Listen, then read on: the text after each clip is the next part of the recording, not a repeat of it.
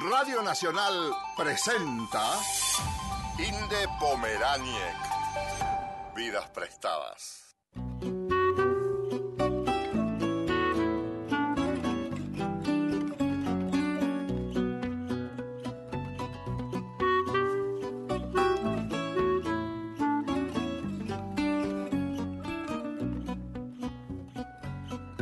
Não tenho nada em meu nome. Esto es Vidas Prestadas, un programa sobre libros y sobre mundos posibles, un programa sobre contenidos, un programa sobre ediciones, un programa sobre todo aquello que nos gusta a nosotros, los lectores. Vivo da vida que passa, de amores que vão e vêm. Y a nosotros los lectores también nos gusta que nos lean en voz alta. Nos gusta mucho que nos lean en voz alta, sobre todo aquellos que saben leer.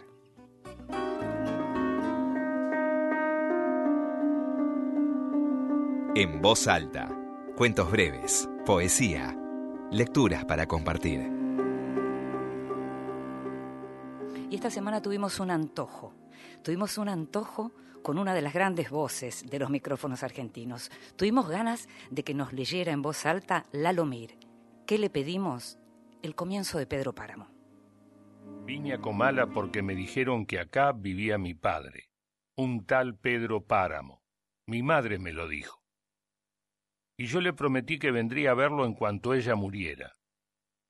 Le apreté las manos en señal de que lo haría, pues ella estaba por morirse y yo en un plan de prometerlo todo. No dejes de ir a visitarlo, me recomendó. Se llama de este modo y de este otro. Estoy segura que le dará gusto conocerte. Entonces, no pude hacer otra cosa sino decirle que así lo haría, y de tanto decírselo se lo seguí diciendo aún después que a mis manos les costó trabajo zafarse de sus manos muertas. Todavía antes me había dicho, no vayas a pedirle nada, exígele lo nuestro, lo que estuvo obligado a darme y nunca me dio, el olvido en que nos tuvo mi hijo, cóbraselo caro. Así lo haré, madre. Pero no pensé cumplir mi promesa hasta que ahora comencé a llenarme de sueños, a darle vuelo a las ilusiones. Y de este modo se me fue formando un mundo alrededor de la esperanza que era aquel señor llamado Pedro Páramo, el marido de mi madre. Por eso vine a Comala. Comienzo de Pedro Páramo, de Juan Rulfo. Qué lindo tener antojos y que de pronto pasen estas cosas. Es decir, nos conectamos con Lalomir y cuando le dijimos que quería, que nosotros queríamos que él leyera Pedro Páramo, contó que justamente Pedro Páramo estaba por estos días en su escritorio. Estás escuchando Vidas Prestadas con Inde Pomeráñez.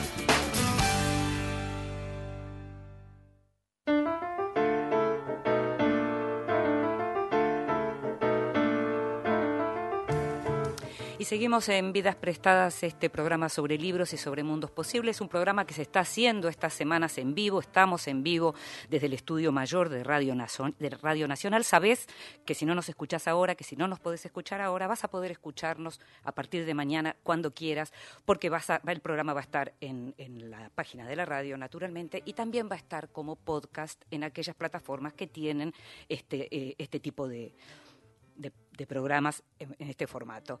Y si nos conoces, sabes que el eje de nuestro programa, que tiene varias secciones, pero el eje siempre es una entrevista con un autor de libros, con alguien a quien queremos y respetamos mucho, a quien invitamos a conversar con nosotros, y en este caso invitamos a Andrea Yunta, la eh, historiadora del arte, experta en arte, curadora, investigadora, gran ensayista además, que está, por suerte, al otro lado del teléfono. Hola Andrea, ¿cómo estás? ¿Qué tal? ¿Cómo estás, Ginde? Muy bien, le contamos a la gente que vos sos doctora en Filosofía y Letras, que sos investigadora del CONICET, investigadora principal, sos profesora titular de Arte Latinoamericano y Arte Internacional en la carrera de Artes de la Facultad de Filosofía y Letras de la UBA y que sos autora de varios libros. El último se llama Contra el Canon, de ese vamos a estar hablando. Contra el Canon, el arte contemporáneo en un mundo sin centro. Y el anterior había sido también un libro al que le fue muy bien, que se llama Feminismo y Arte Latinoamericano. Y la primera pregunta entonces, Andrea, es, nosotras ya conversamos en otras oportunidades y vos venís trabajando casi como uno podría decir buscando poner las cosas en su lugar en lo que es la mirada sobre el arte. ¿Por qué digo esto? Porque en tu libro anterior justamente hablabas del modo en que la historia de alguna manera ninguneó la figura de las mujeres en el arte y ahora lo que te propones es este arte contemporáneo en un mundo sin centro, es decir, hablar de nuevo de a qué llamamos centro y a qué llamamos periferia, ¿sería algo así? Sí, sí, sobre todo porque estas palabras que son extraordinariamente útiles, sobre todo el concepto de periferia en los estudios eh, culturales latinoamericanos, no sobre todo cuando se entiende este concepto en términos repetitivos, sino en, el sentido de una cultura mezclada, en el sentido de una periferia rebelde, eh, pero en el mundo del, del arte, el, traslado de estos conceptos eh, reproduce una lógica de circulación del arte eh, que deja el arte latinoamericano, como el arte de África, como el arte de Asia, en el lugar de lo que sucede después, lo que es derivativo, lo mm. periférico en el sentido de lo falto de originalidad, eh, lo repetitivo, ¿no? Mm. Lo no eh, justamente lo no central, digamos. Sí, bueno, la hipótesis del libro es que en verdad después de la Segunda Guerra Mundial ya no puede hablarse de centros y periferias. Si bien es una imagen que puede utilizarse para pensar las vanguardias históricas, después de la guerra eh, esa esa relación, digamos, de expansión desde el centro hacia las periferias no funciona, porque eh, en verdad muchas hmm. cosas suceden simultáneamente. Bueno, vos hablas claro de eso y hay un momento, hay una frase tuya que dice, podría sostenerse que si el arte latinoamericano es periférico respecto al europeo, el europeo lo sería respecto al africano. Sí, bueno, eso es una provocación, pero que tiene una base de realidad, ¿no? Es muy interesante. El, el núcleo duro de las vanguardias históricas que puede colocarse en el cubismo eh, guarda una relación formal, que es lo que se utiliza para desprestigiar a las periferias, ¿no? Como que las formas son repetidas, los lenguajes son este, copias un poco diluidas.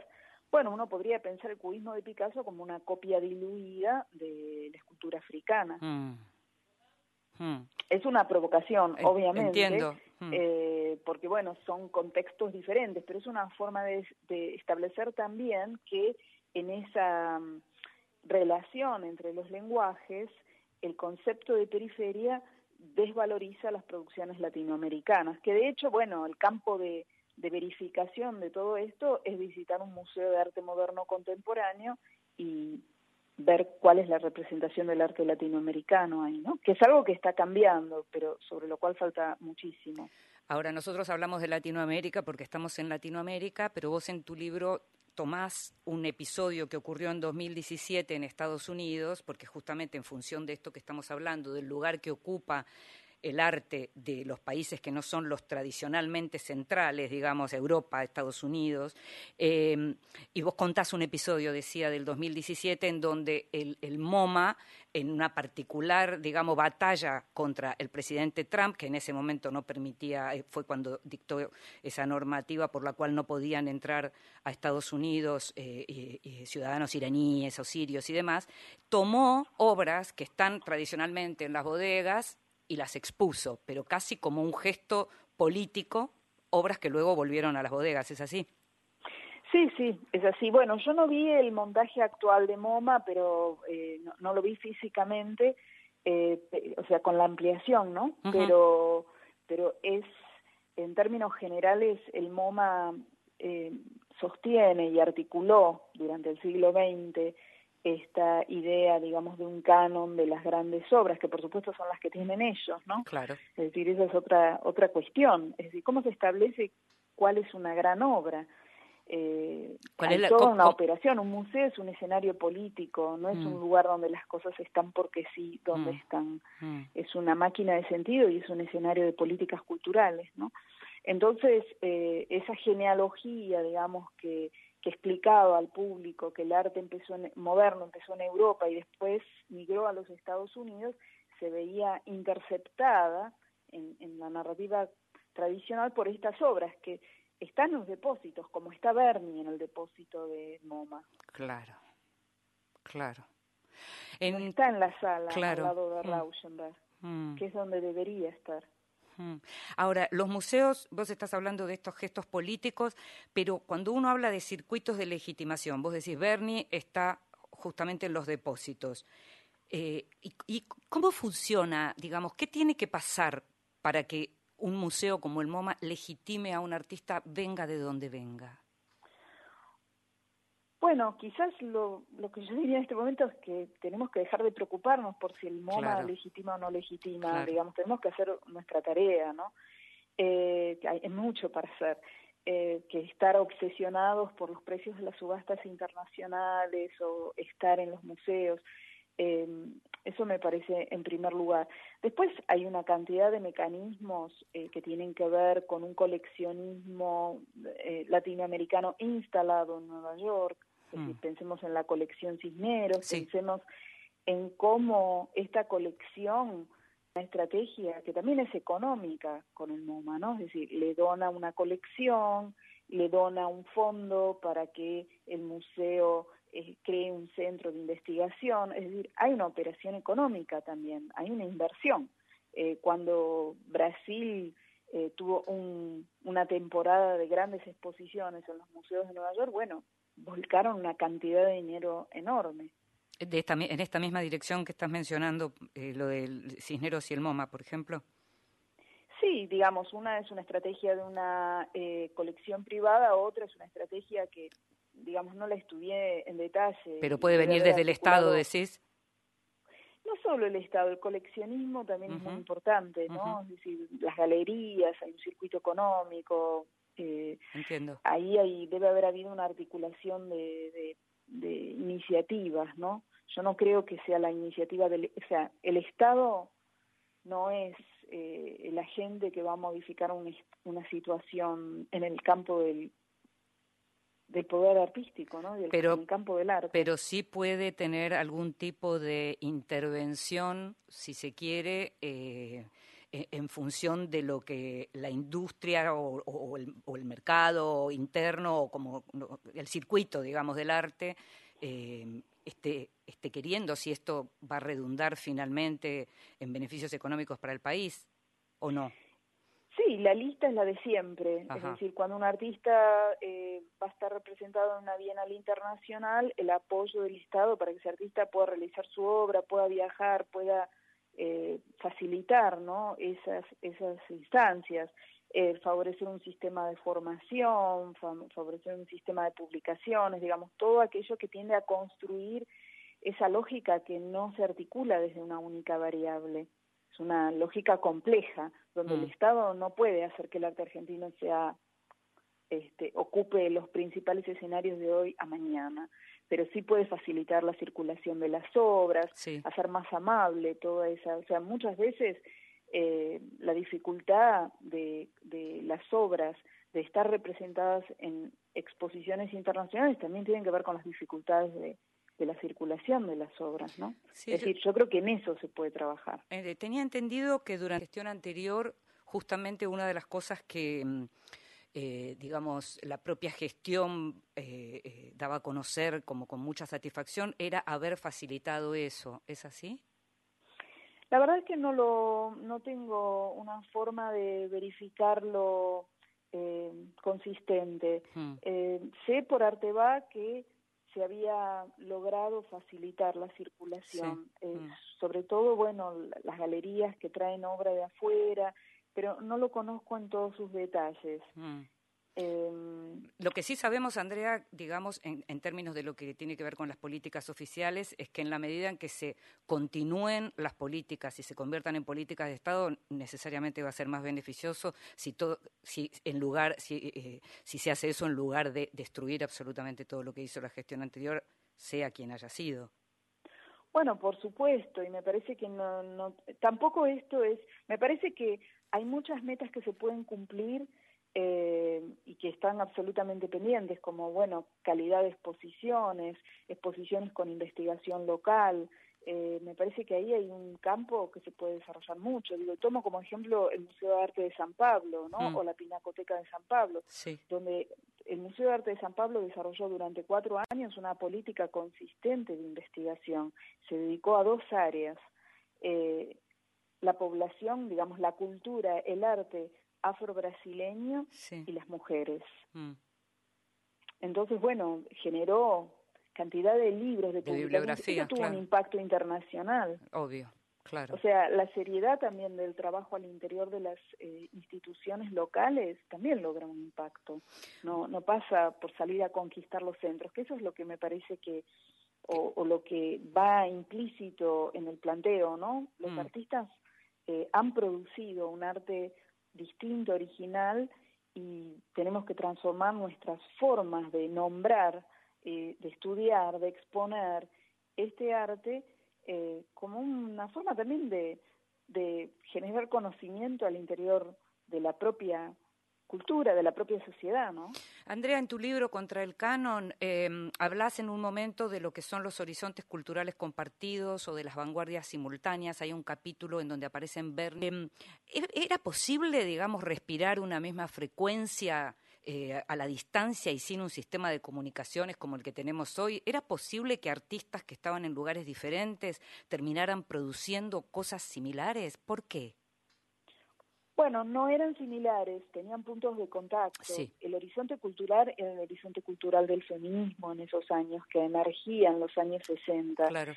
Eh, y si vos mirás desde ese punto de vista las dos películas de Godard a las que yo me refiero, que son Vive sa vie y Chinoise, Mm. eh, realmente hay partes de las películas en que hay hasta hasta una presentación de los derechos de la prostituta, de los derechos de la mujer en la contracepción, de mm, la libertad para la utilización del propio cuerpo, o sea, hay una cantidad de planteos eh, que están completamente, si vos los observas desde ese punto de vista, uno puede hacer una lectura desde el feminismo, desde el luego el nuevo lugar jurídico incluso, ¿no? De la mujer, del cuerpo de la mujer. Eh, y la, la, lectura en Bernie es como a contrapelo, porque nadie va a plantear que Bernie tenía una vinculación, un interés o estaba llevando adelante una agenda vinculada con el feminismo. Claro. Sin embargo, eh, hay una cantidad de elementos que aparecen en la serie de Ramona que permiten ser leídos en ese contexto. Hmm. Entiendo. Pero también cuando uno va un poco más atrás, uno encuentra, incluso en la literatura, que vos también es un discurso que manejas, uno encuentra series en distintos lugares del mundo que se proponían en, en, esos diferentes lugares del mundo y al mismo tiempo y sin conocerse, como si hubiera algo en el aire que el artista como tal, digamos, encuentra y toma y produce a partir de eso. Es muy increíble eso cuando uno, cuando uno lo ve también de pronto en la literatura, ¿no? Sí, bueno, por eso propongo este concepto de un horizonte cultural compartido Claro. como un concepto amplio eh, que presupone que hay debates de época, ¿no? Que hay problemas de época, que eso evidentemente con eh, la centralidad que van adquiriendo los medios de comunicación, eh, también con el itinerario, ¿no? Que restablecen los artistas en, después de la Segunda Guerra Mundial, que es para mí el otro elemento fundamental. Es decir, Bernie que va a París, vive en París, tiene taller en París, luego va a Nu- Nueva York, ¿no? Y digamos, de- y están también muy atentos a captar eh, la singularidad de lo nuevo, ¿no? ¿Qué Mm. es lo nuevo? Que hay un deseo de, de innovación que es muy fuerte. Y el espíritu del tiempo, de los tiempos, claro. Mm. Entiendo. Claro, uno puede hablar del espíritu del tiempo. Yo utilizo esta noción, digamos, de horizonte cultural de época como para entender, por ejemplo, el otro el otro horizonte eh, para mí tendría que ver con la centralidad de los medios de comunicación y las formas de establecer formaciones artísticas a distancia, ¿no? que adquieren un formato particular a través del mail art, es decir, las obras de arte que se mandaban por correo. Claro, entiendo. Y bueno, eh, en, en, esa visualización de la relevancia de, del contacto global, que de alguna manera es como una una percepción de este mundo en el que estamos viviendo ahora, ¿no? Son redes de amistad, mm. eh, se establecen a través de la correspondencia, articulan exposiciones simultáneas en distintas ciudades y todo esto valiéndose del correo. Bueno, ellos están pensando de alguna manera desde lo analógico todavía formas de sociabilidad que vamos a ver materializarse muchos años después, ¿no? No tienen ese horizonte digital pero, pero están deseando una intensificación de las formas de comunicación. Te invito a que escuches música conmigo y en un ratito seguimos, Andrea. Claro.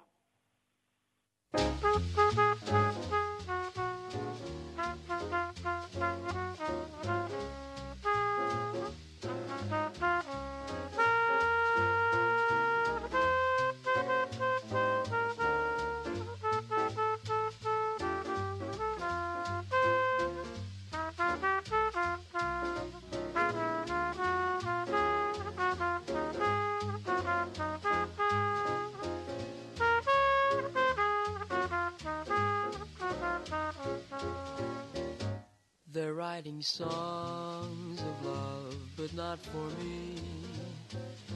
A lucky stars above, but not for me. With love to lead the way, I've found more clouds of gray than any Russian play could guarantee. I was a fool to fall and get that way. I ho, alas, and also lack a day. Although I can't dismiss the memory of her, she's not for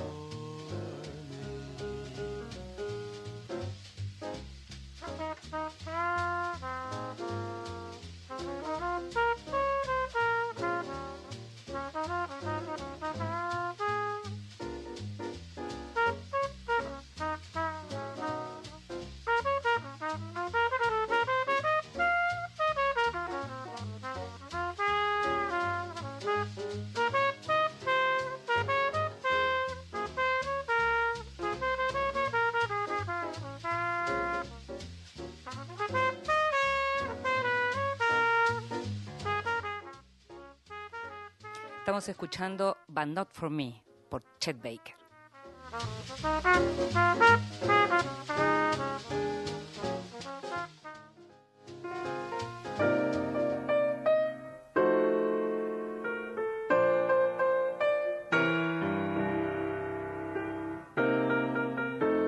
El extranjero, libros de los que se habla en el mundo.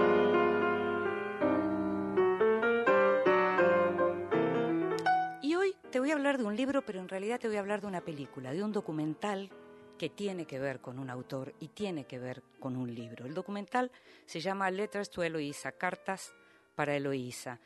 Eloísa era la hermana de José Lezama Lima, el escritor cubano, el escritor cubano que nació en 1910 y murió en 1976 y que es, además de un gran poeta, autor de una novela, de una novela que significó mucho en el siglo XX, una novela que se llama Paradiso y que significó mucho porque es una novela importante como novela en sí, pero que además fue el centro de un escándalo y de un problema eh, muy importante en Cuba, en la Cuba de, mediados del siglo XX, que terminó con Lezama Lima, que era un hombre que apoyaba la revolución, completamente relegado, un hombre que quedó absolutamente relegado, que no fue reconocido.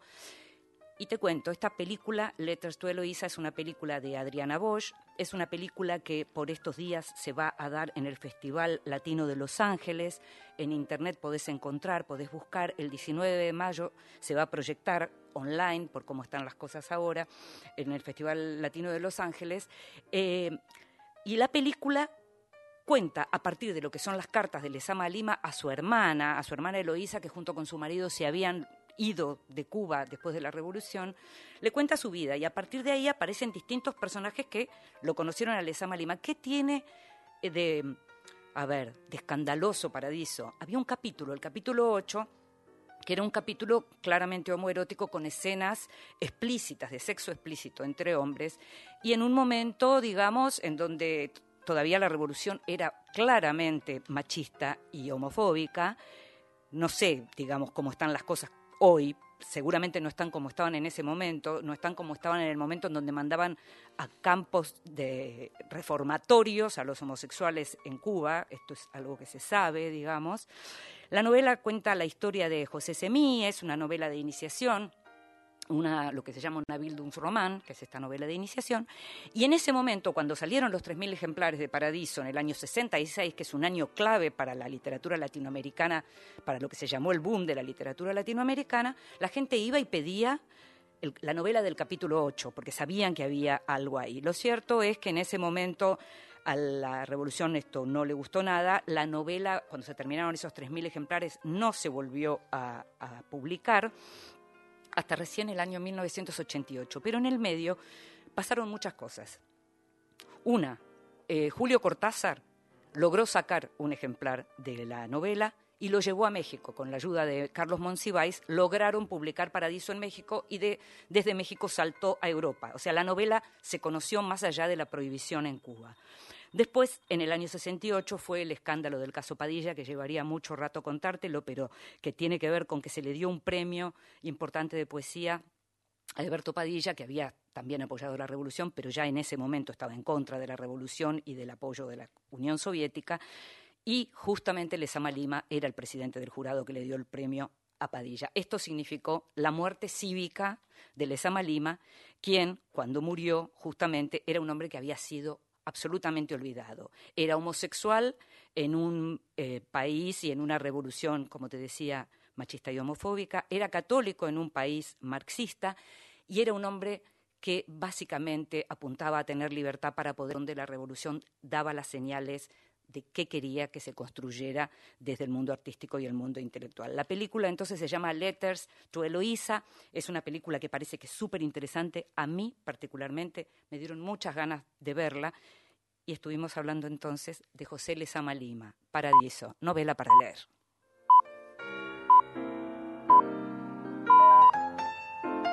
La radio Pública. tiene La radio pública tiene Investigación. Próximo programa Noches Argentinas con Eduardo Barone y Graciela Guiñazú. Federico Fuchs Weitman es biólogo molecular en la UBA CONICET. Llega el día. Mario Giorgi. El actual es el séptimo coronavirus que es capaz de infectar humanos. De los anteriores ya hay dos que generaron epidemias en el 2003 y en el 2012. Lunes a viernes, desde las 5 de la mañana. Las mutaciones que caracterizan al actual coronavirus son intuitivas. Eso indica que el origen es probablemente de selección natural y no de diseño humano. Por Nacional, la radio pública. Ahora, Nacional. En todo el país. Una de la madrugada en punto. Para prevenir el coronavirus es importante lavarse las manos con jabón regularmente. Conoce este y todos los cuidados preventivos en www.argentina.gov.ar. Argentina Unida, Ministerio de Salud, Argentina Presidencia. Nacional. La radio pública. Hola, soy Quique Rabina y a todos los oyentes de Radio Nacional les pido por favor que se queden en casa. Si quieren hacer ejercicio, lo pueden hacer, pueden inventar cosas para tratar de estar mejor y pasarlo lo mejor posible, pero por favor quédense en casa. Un abrazo para todos. Quédate en casa. Cuídate, cuidanos. Nacional, la radio pública.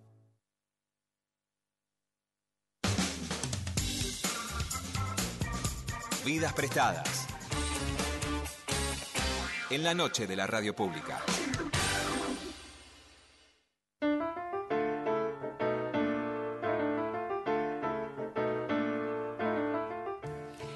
Seguimos en este programa Vidas Prestadas, programa sobre libros, sobre mundos posibles. Y en este caso estamos hablando con Andrea Ayunta, con esta experta en arte, esta ensayista importantísima de la Argentina y curadora también de varias muestras.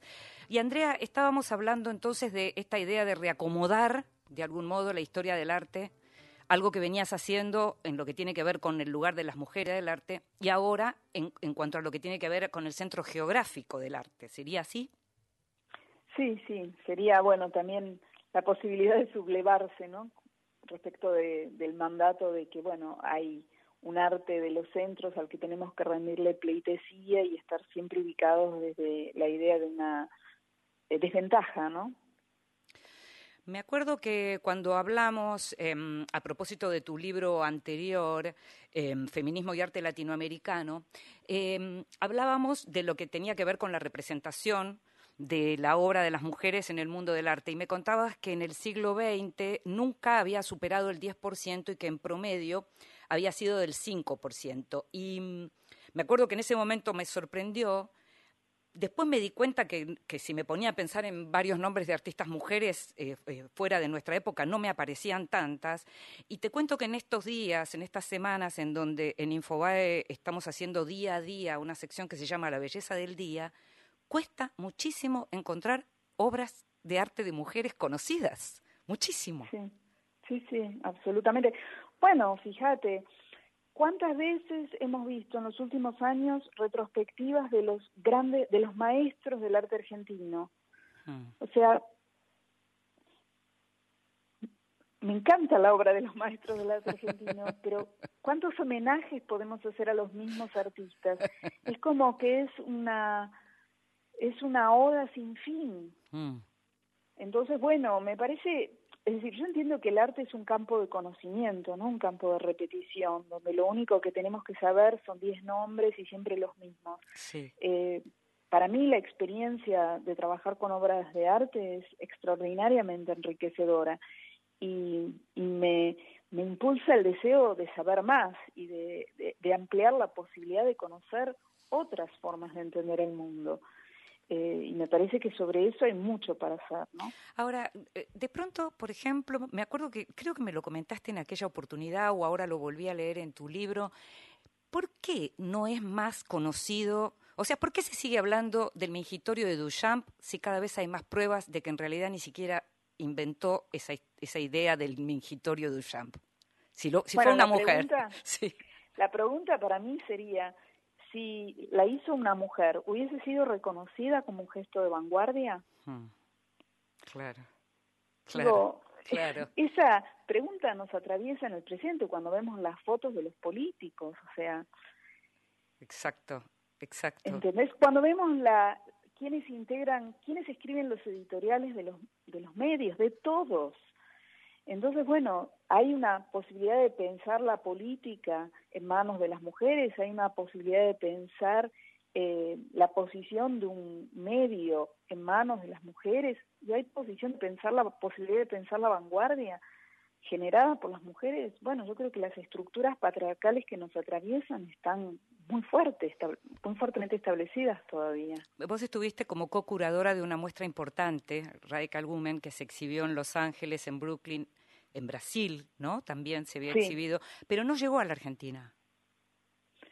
Bueno, no llegó a la Argentina porque no hubo decisión política de traerla, sencillamente. Mm. Es decir, la exposición fue ofrecida cuando estaba en, sus, en su proceso de gestación, no es que se ofreció a último momento. Había, yo creo, desconfianza de que pudiese ser interesante, de que justificase, bueno, el costo que tenía la exposición también, ¿no? Porque una exposición que involucra 15 países, 123 obras. ¿eh? 123 artistas eran, ¿no?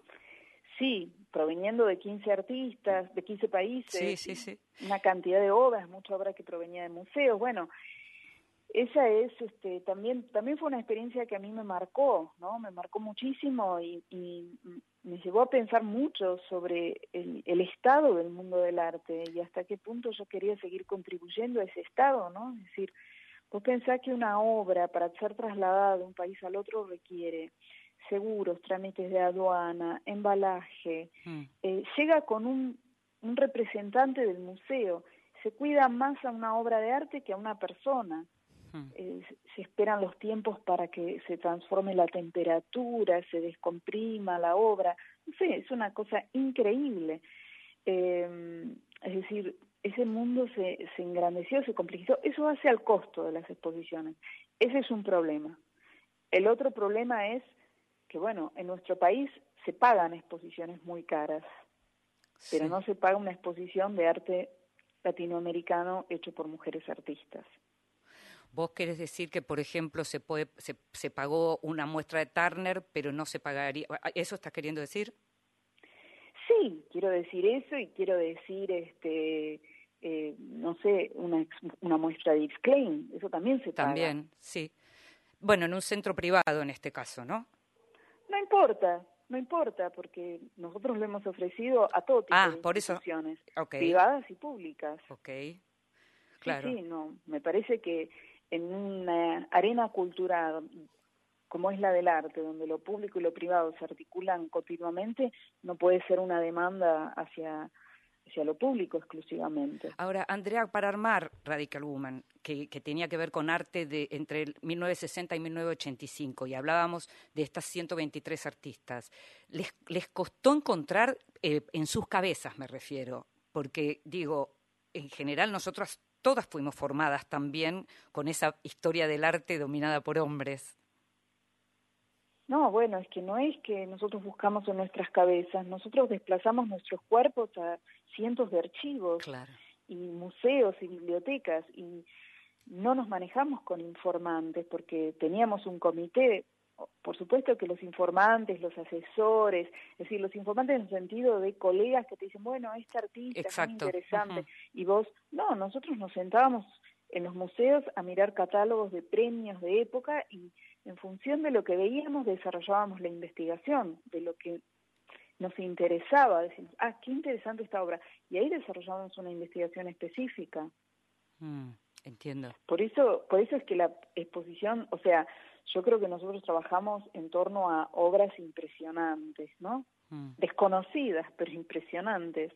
Y la exposición tuvo un impacto por eso, porque era muy, muy emocionante, muy compleja. En, Eh, en su mayoría eran obras que estaban, como hablábamos antes, en depósitos de, de museos o en manos privadas. No, eh, artistas las tenían en su taller. No olvidemos Ah. que las artistas mujeres han hecho la obra. Digo, eh, Teresa Burga puede exponer en los años 80, siguió haciendo obras, una artista peruana, Sí. y guardaba la obra en valijas abajo de, de su cama, hasta que en 2007 un joven curador hizo la investigación, hizo la primera exposición. Hoy es famosísima. Por eso una de las nociones o conceptos, mejor dicho, que, con- que discuto en el libro es el concepto de calidad. Claro, claro, claro. ¿Quién determina qué, qué es bueno, qué, qué tiene calidad? No hay ¿Cuándo? manera ¿Cómo? de- no hay manera de explicar qué es la calidad Sí. en el campo del arte y no hay manera de demostrarlo.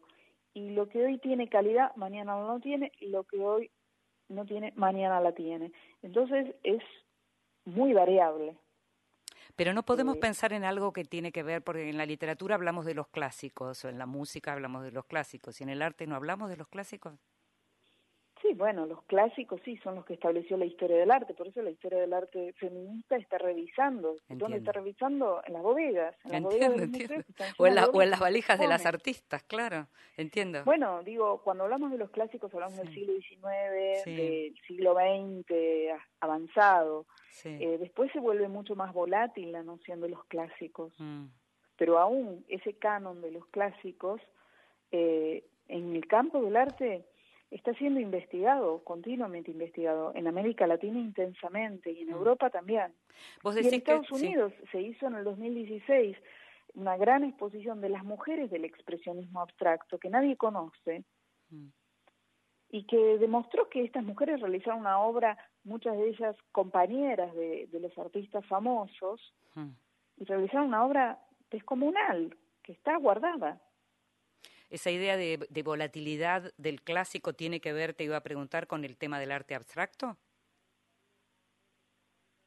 No, no, no, no específicamente, no, no es un...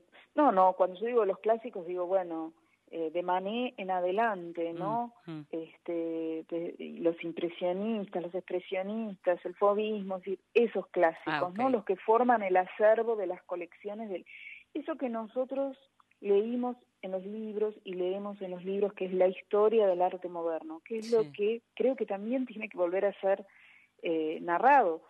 Eh, me recordaba Gonzalo Aguilar que Paulo Herkenhoff discutía con el- un grupo teórico muy influyente de teoría del arte que se llama, o se, se, se nuclea en torno a la revista October. Sí.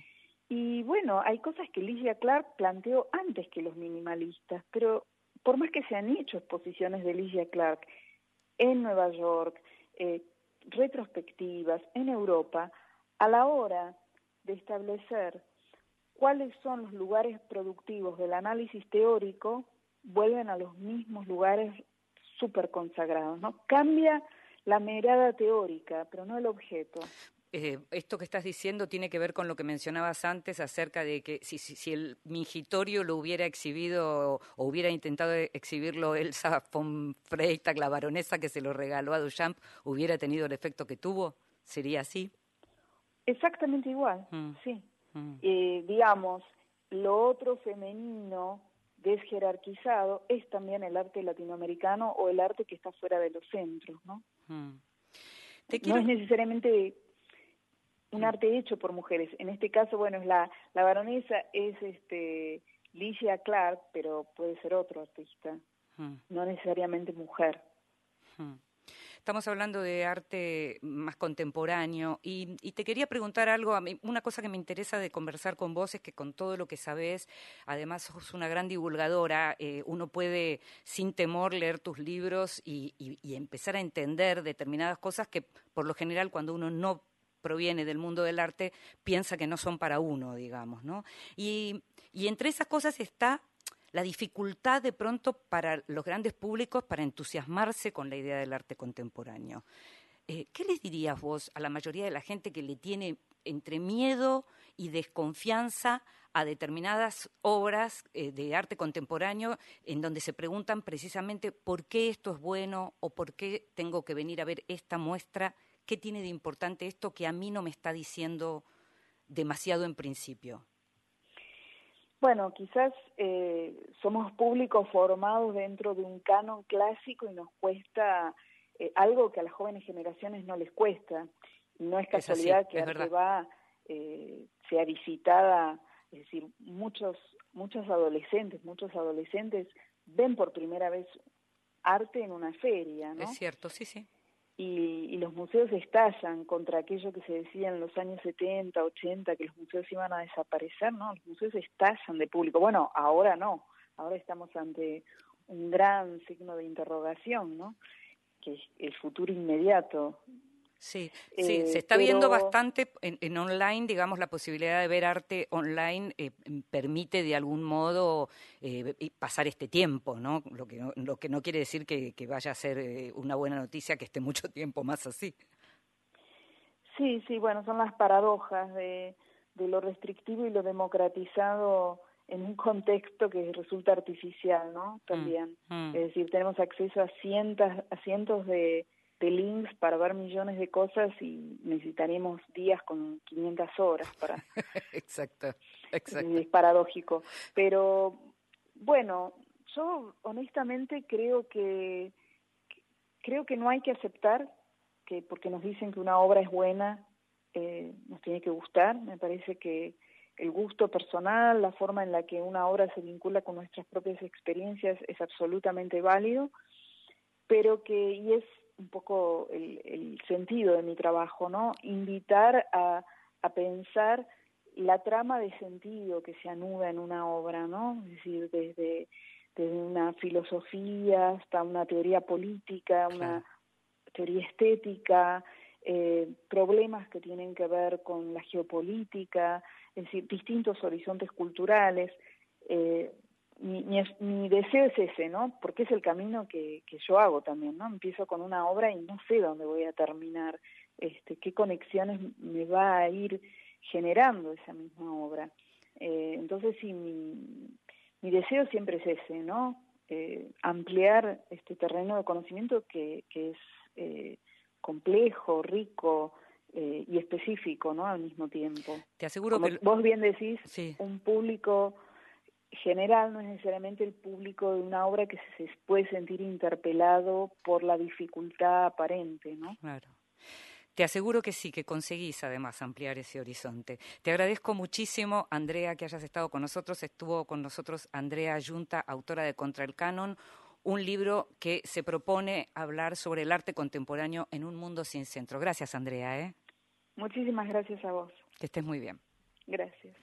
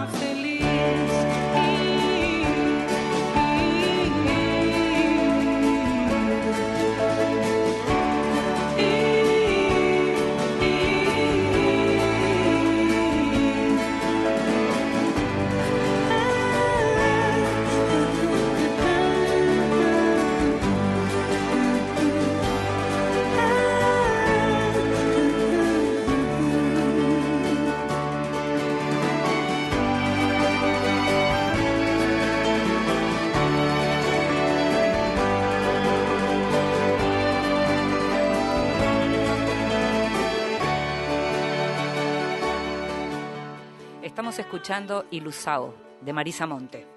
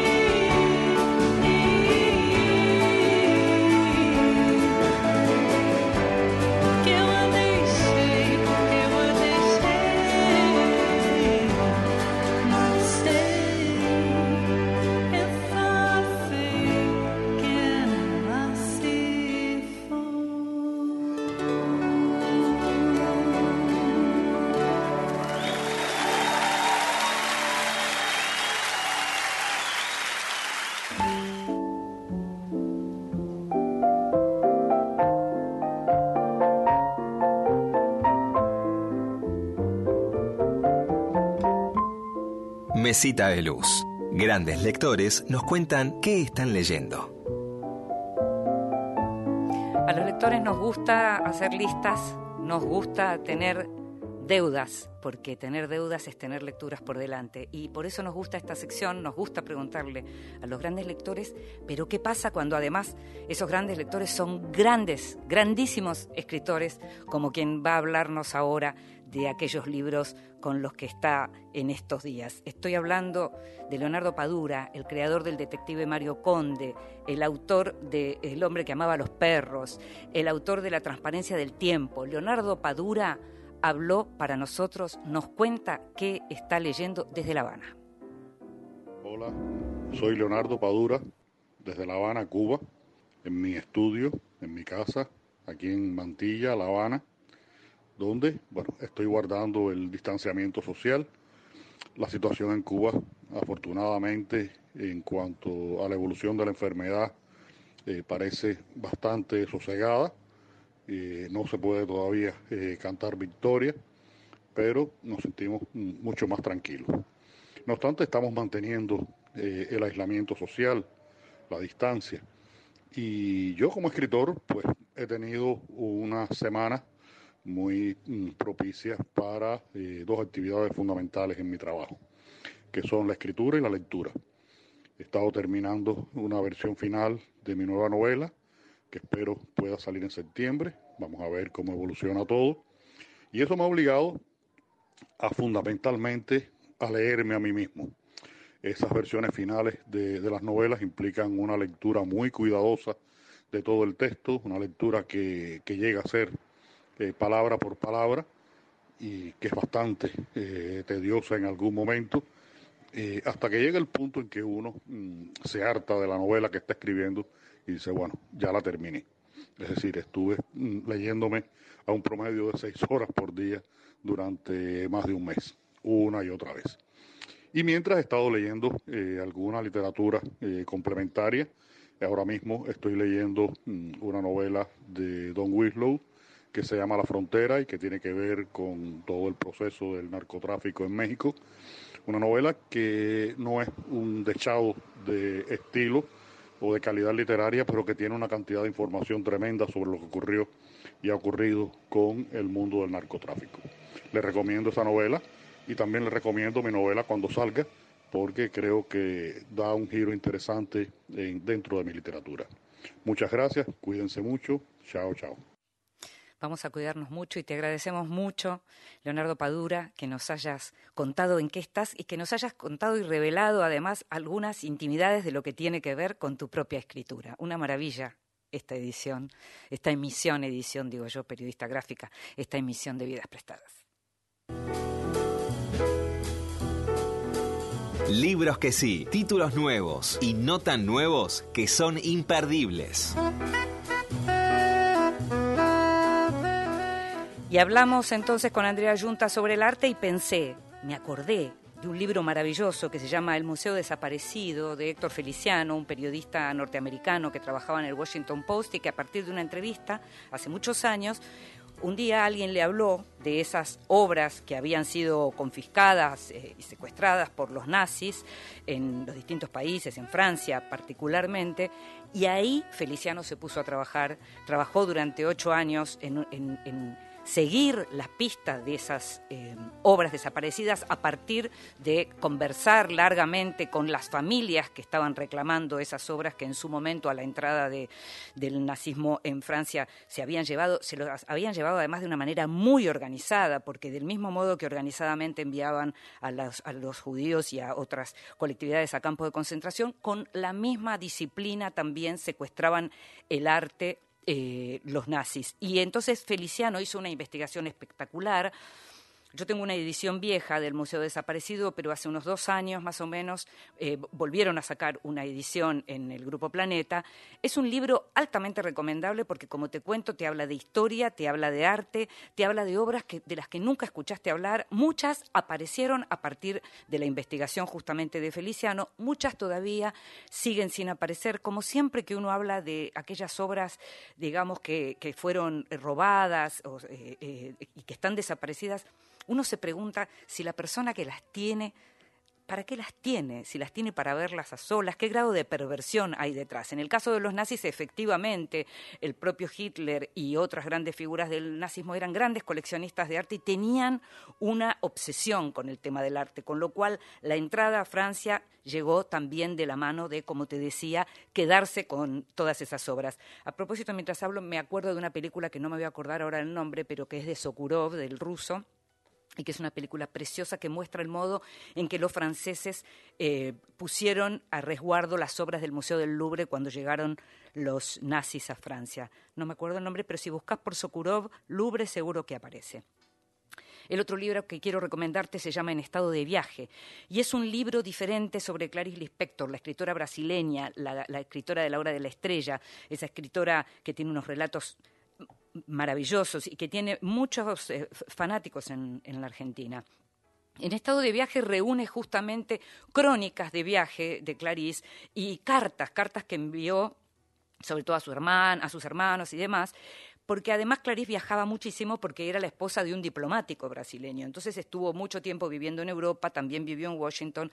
Muchos de esos textos después los publicó los publicaba en, en, distintos diarios, en distintas revistas, en distintos periódicos del Brasil. Y como te cuento, hay además muchas cartas, cartas en las que hay cuestiones más burocráticas, si se quiere, pero hay otras que tienen que ver con la personalidad de esta escritora brasileña tan singular y tan interesante. La selección y el prólogo los hizo justamente Gonzalo Aguilar, que es uno de los grandes expertos en la Argentina sobre literatura brasileña. Recién Andrea Junta mencionaba a Gonzalo Aguilar. Hay muchas de la mayoría de las traducciones son de Gonzalo y aquellos textos que ya habían aparecido en otras ediciones se explica claramente de qué son. Es un libro que en principio podría parecer para estudiosos de la obra de Clarice, pero para vos, si sos lector de Clarice Lispector, en estado de viaje te puede mostrar algo muy diferente, la mirada de una escritora sobre lo que tiene que ver con aquellas culturas que está conociendo por primera vez y de primera mano.